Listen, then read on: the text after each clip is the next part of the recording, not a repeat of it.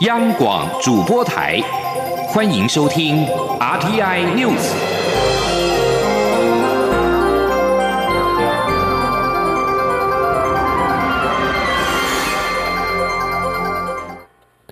各位好，我是主播王玉伟，欢迎收听这节央广主播台提供给您的 RTI News。今天是二零二零年一月二十七号，新闻首先带您关注国际焦点。美国加州卡拉巴萨斯市长温特劳布证实，美国 NBA 湖人队前球星布莱恩搭乘的私人私人直升机二十六号在洛杉矶郊外坠毁。消息一出，不止震惊球员、球迷，美国各界也都表达哀悼，充满了震惊与不舍。布莱恩过世的消息一出，许多球迷聚集在球场外向布莱恩致敬。温特莱布在电子邮件当中向法新社确认，布莱恩是机上五名罹难者之一。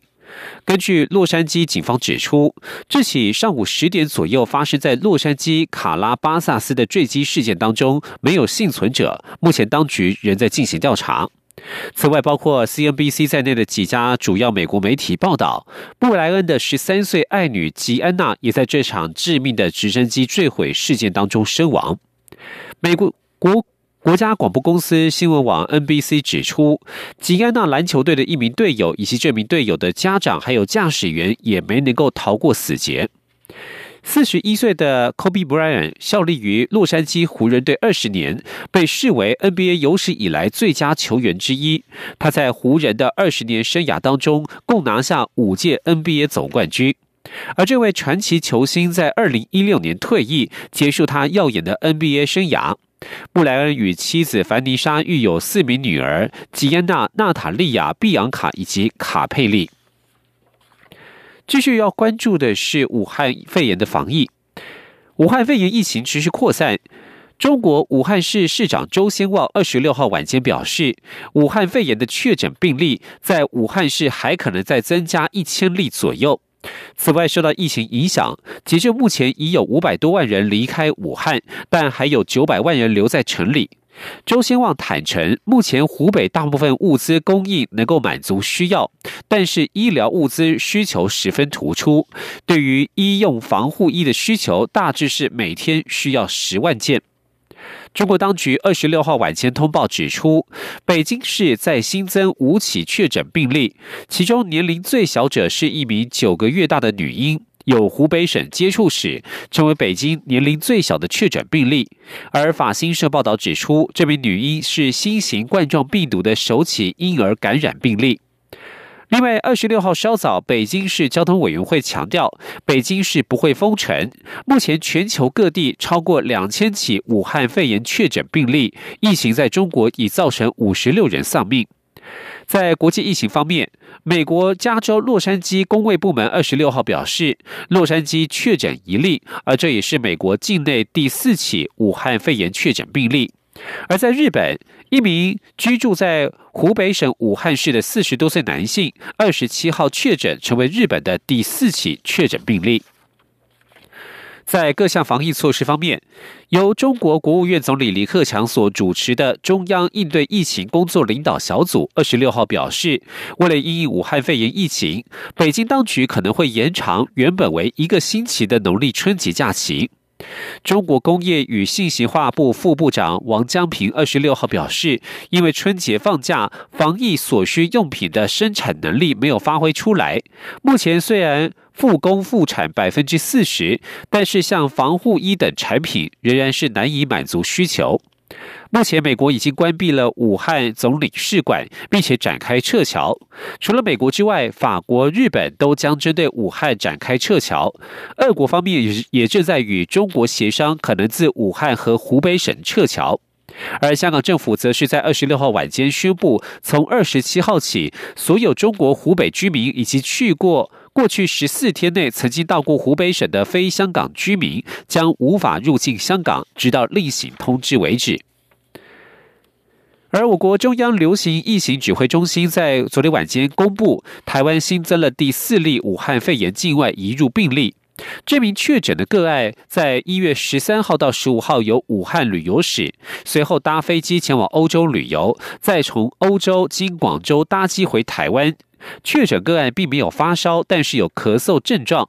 确诊个案二十五号入境台湾时已主动告知，检疫人员判断符合新放宽的通报定义，随即后送医院治疗，在二十六号确诊。前地记者王维婷的采访报道。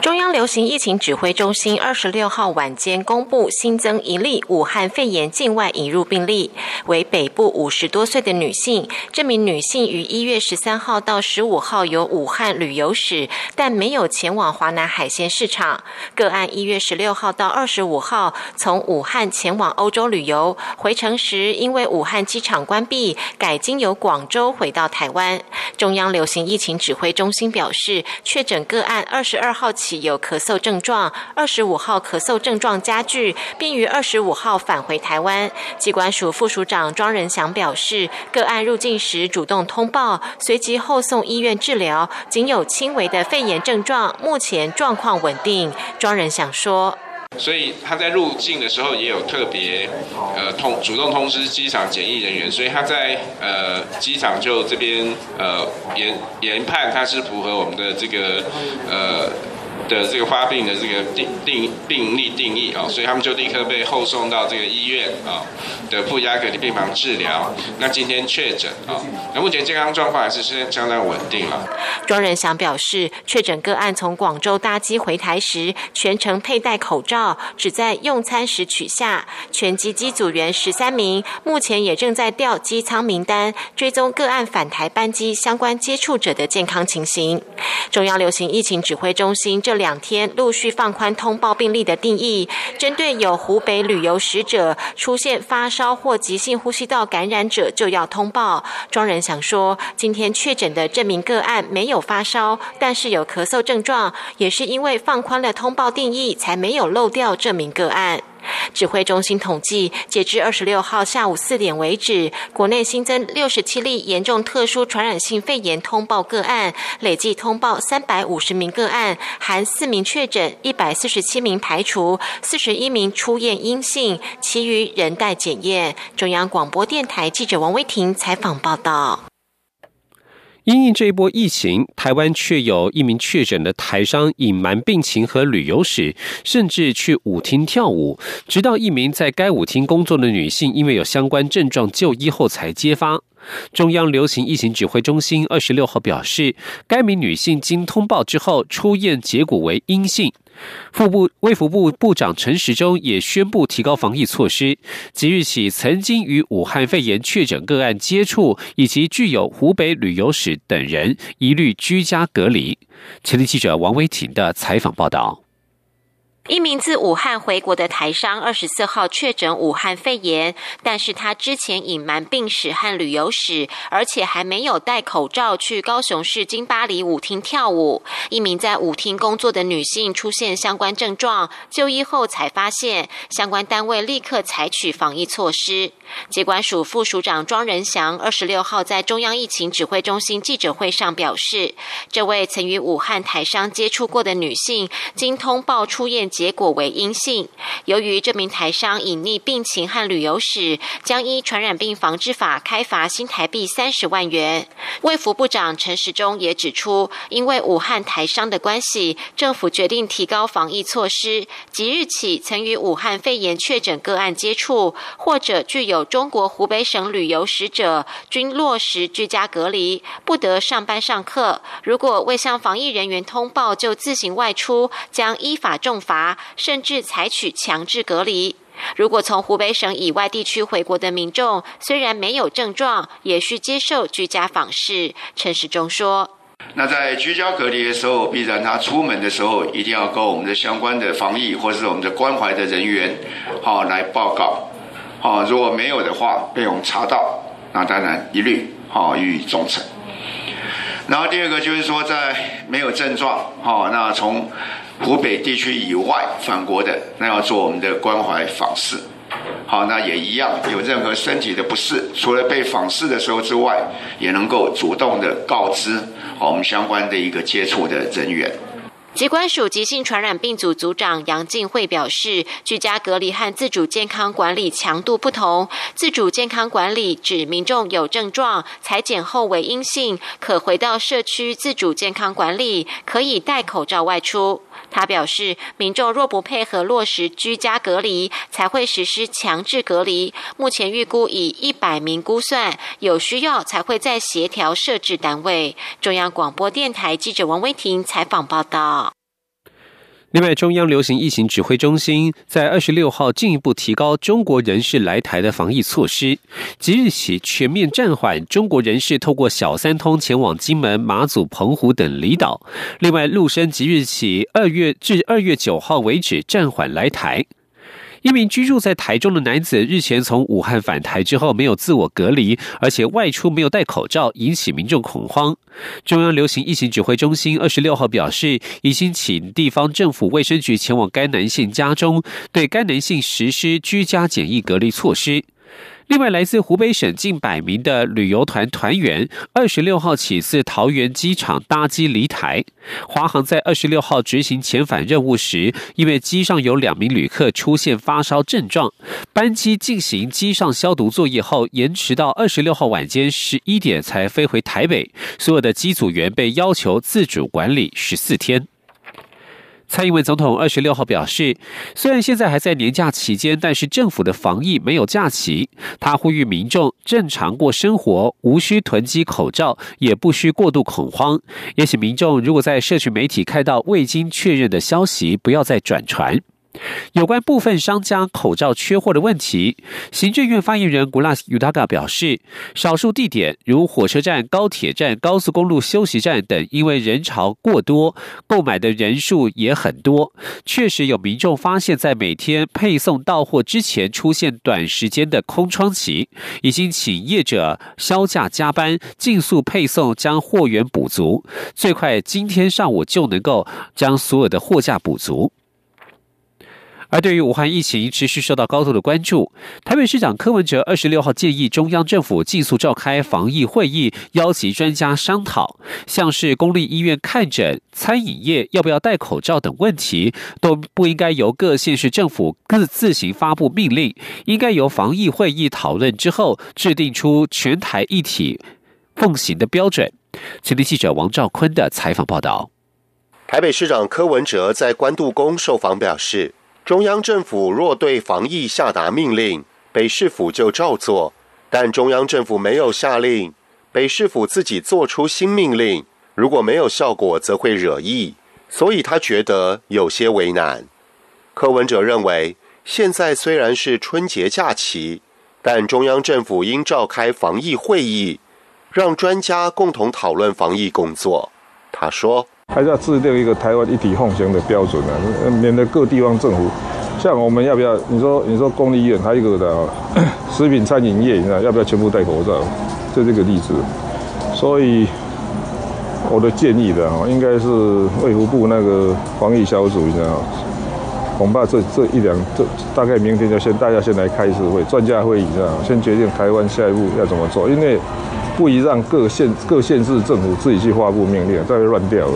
柯文哲举例指出，防疫重点之一是传染病进入台湾后，确实要能够封锁得住。因此，像是撤离武汉台商一事，理论上撤侨回来后要管制十四天没有事才能回到社会，这些都涉及专业。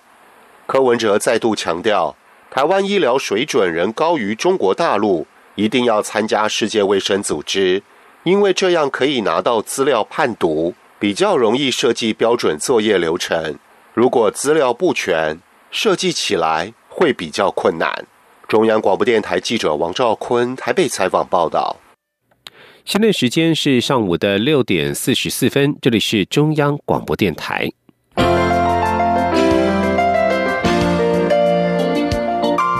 中央广播电台的听众朋友，大家好，我是教育部长潘文忠。教育是要成就每一个不一样的孩子，陪伴他们安心成长，让每个孩子都能成为更好的自己。新的一年，我要诚挚的祝福学生们的学习，个个聪明如鼠，一点就通；老师们的教学数一数二，无人能比。爸爸妈妈们也都可以成为孩子们学习路上最棒、最强大的后盾。祝福各位听众朋友们，新的一年数来数去，好运非你莫属。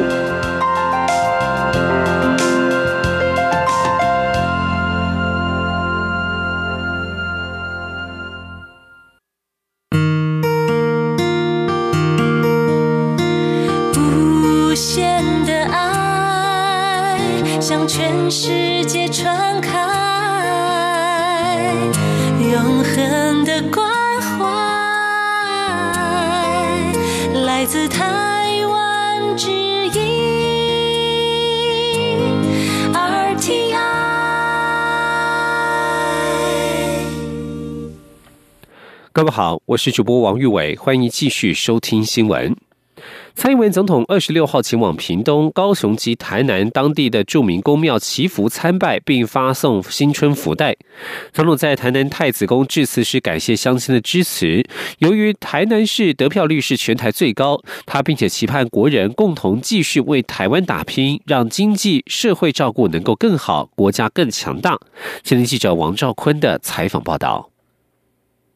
蔡英文总统二十六号上午前往屏东丰港德隆宫、屏东东港东龙宫祈福参拜，下午前往高雄凤山五甲龙城宫、台南新营太子宫等庙宇，担任主祭官上香、献花及献果，祈求风调雨顺、国泰民安，同时也发送鼠年新春福袋给现场排队民众。总统在台南致辞时。首先感谢乡亲在这一次总统大选对他的支持，让他能够连任。希望国人在新的一年共同为台湾打拼。总统说。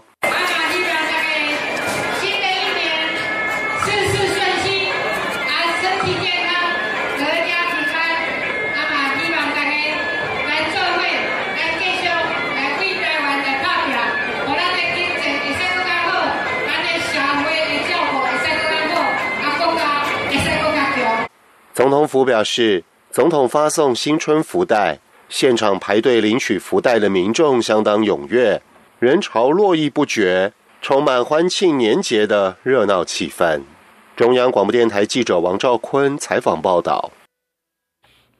行政院在去年初核定欢迎台商回台投资行动方案，陆委会二十六号表示，该方案在施行一年以来成果丰硕。陆委会也持续协助宣导，并且配合办理相关工作，尤其是政府今年将全力打造台湾成为高阶制造等四个中心，欢迎台商回台参与，陆委会将会积极提供协助。前天记者王兆坤的采访报道。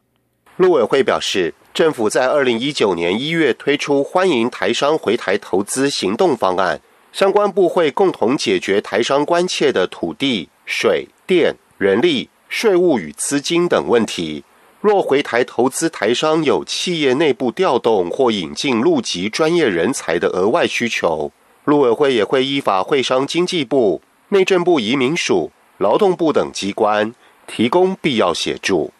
陆委会指出。政府近年加强基础建设，改善投资环境，不仅台商回台投资，国际大厂及国内厂商也来台及加码投资。政府今年将全力打造台湾成为高阶制造、高科技研发、半导体先进制程、绿能发展等四个中心，欢迎台商回台参与。陆委会主委陈明通说：“政府是非常欢迎台商回台投资。”欢迎台商回台投资行动方案，并且由投资台湾事务所啊，投资台湾事务所担任这个窗口，积极协助台商回台投资。陆委会强调，政府积极协助台商回台投资，带动本土产业共同发展，形塑完整上中下游产业供应链，增进产业动能，厚植台湾产业发展实力。并为台湾未来经济发展打下厚实根基。中央广播电台记者王兆坤台北采访报道。去年去年美洲贸易战乌云密布，但是台湾受惠于转单效应，经济成长率逐季上修，交出一张漂亮的成绩单。然而，今年国际预测机构多半下修全球经济成长，在外需疲弱的情况之下，台湾二零二零年是否能够延续成长动能，值得关注。前天记者杨文军的专题采访报道。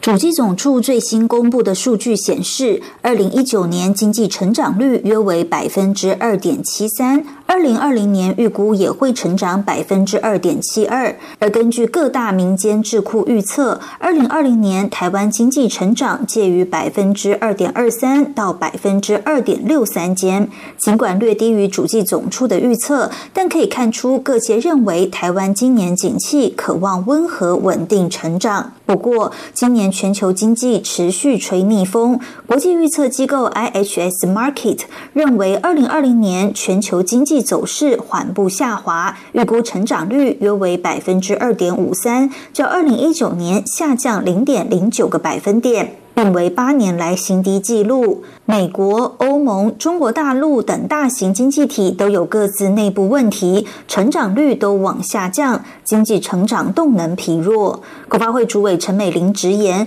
台湾今年经济乐观，但对全球要谨慎。他说：“是比较担忧，主要还是一个呃。”大环境的一个改变，比如说还有中美贸易的问题还没有完全的结束，还有这个英国脱欧的问题，这些地缘政治的问题，这个对全球的整体的经济的发展，其实它的变动性可能就会蛮大的。所以我觉得我们面对这样的情形，我们还是要非常非常的谨慎。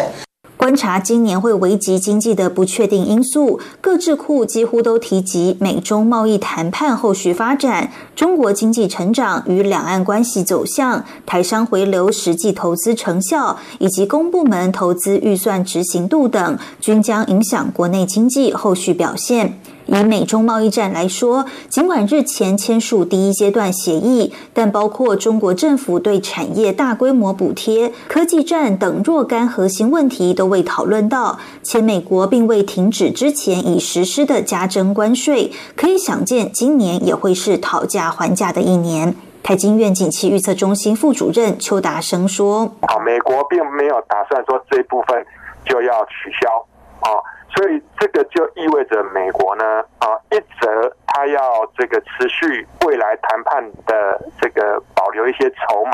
那二则呢，就是他要观察他落实的程度，嗯，所以还有变数。如果说中国的话，他他还是以过去的方式，就是说啊，我跟你谈一个结论之后，然后我嫌我素的话，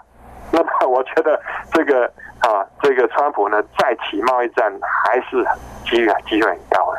此外，继跨太平洋伙伴全面进步协定 （CPTPP） 二零一八年底起正式生效后，中日韩三国领导人也宣布将确保区域全面经济伙伴协定 （RCEP） 于今年底签署。但前者牵涉台湾要不要进口日本核灾区食品及含莱克多巴胺美国猪肉，后者则被归因于两岸关系停滞。台湾若要加入，都有相当大的阻碍。台湾受惠于台商回流转单效应，近期各项经济数据表现不错。然而，全球经济下滑影响需求，对出口为导向的台湾冲击恐怕会越来越明显。加上区域经济整合态势逐渐成型，台湾却被排除在外，厂商与其他国家竞争压力将更大。如何突破国际僵局，提升厂商竞争力，将成为。蔡总统第二任期重大挑战。中央广播电台记者杨文军台北采访报道。新的一年，维护治安有新的科技。内政部警政署开发的警政服务 App，一键就能够立即视讯定位报案，让警方迅速到达报案的地点。另外还有守护安全功能，只要输入搭乘的计程车车号，就可以记录行车路线，随时将位置回报回传给警方，保障民众的安全。前天记者刘品熙的采访报道。内政部表示，警政服务 APP 功能齐全，不论是视讯报案、查询失窃车辆路况、违规拖吊、失踪人口、测速执法点，或是检举诈骗、申请交通事故资料、刑事记录证明书、呼叫计程车等相关警政服务，应有尽有。截至去年底，下载次数已经超过两百一十三万次。内政部特别提醒民众，春节期间聚餐记得酒后不开车，可以透过警政服务 APP 呼叫计程车的功能代叫计程车。夜归民众也可以利用守护安全的功能，搭车时全程随时定位。如果遇到危险情况，警方便可立即前往。警政署资讯室主任林建宏说。那夜归民众也可以利用守护安全的功能，记录乘车的资讯，并将所定位的位置随时回报警方。那如果有不法的情形，可以运用视讯报案的功能，透过智能型手机啊内建 GPS 定位功能，可以提供民警快速判读报案位置，那也可以马上了解现场状况，立即派遣警力前往处置。此外，内政部表示，警政服务 APP 还有诈骗来电排名、高风险卖场等功能，可以随时查询诈骗资讯，并向警察检举或是报案，保障民众的安全。央广记者刘品熙在台北的采访报道：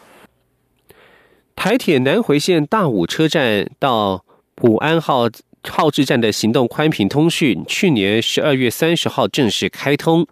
国家通讯传播委员会 NCC 也宣布，将在今年底配合台铁南回线电气化全线通车，完成台湾环岛铁路行动通信的最后一里路。不过，要打通南回铁路沿线三十五座长短隧道、总长四十公里的行动通讯的人都二脉，它的难度与挑战远超过大家的想象。今天，央望记者吴丽君的采访报道。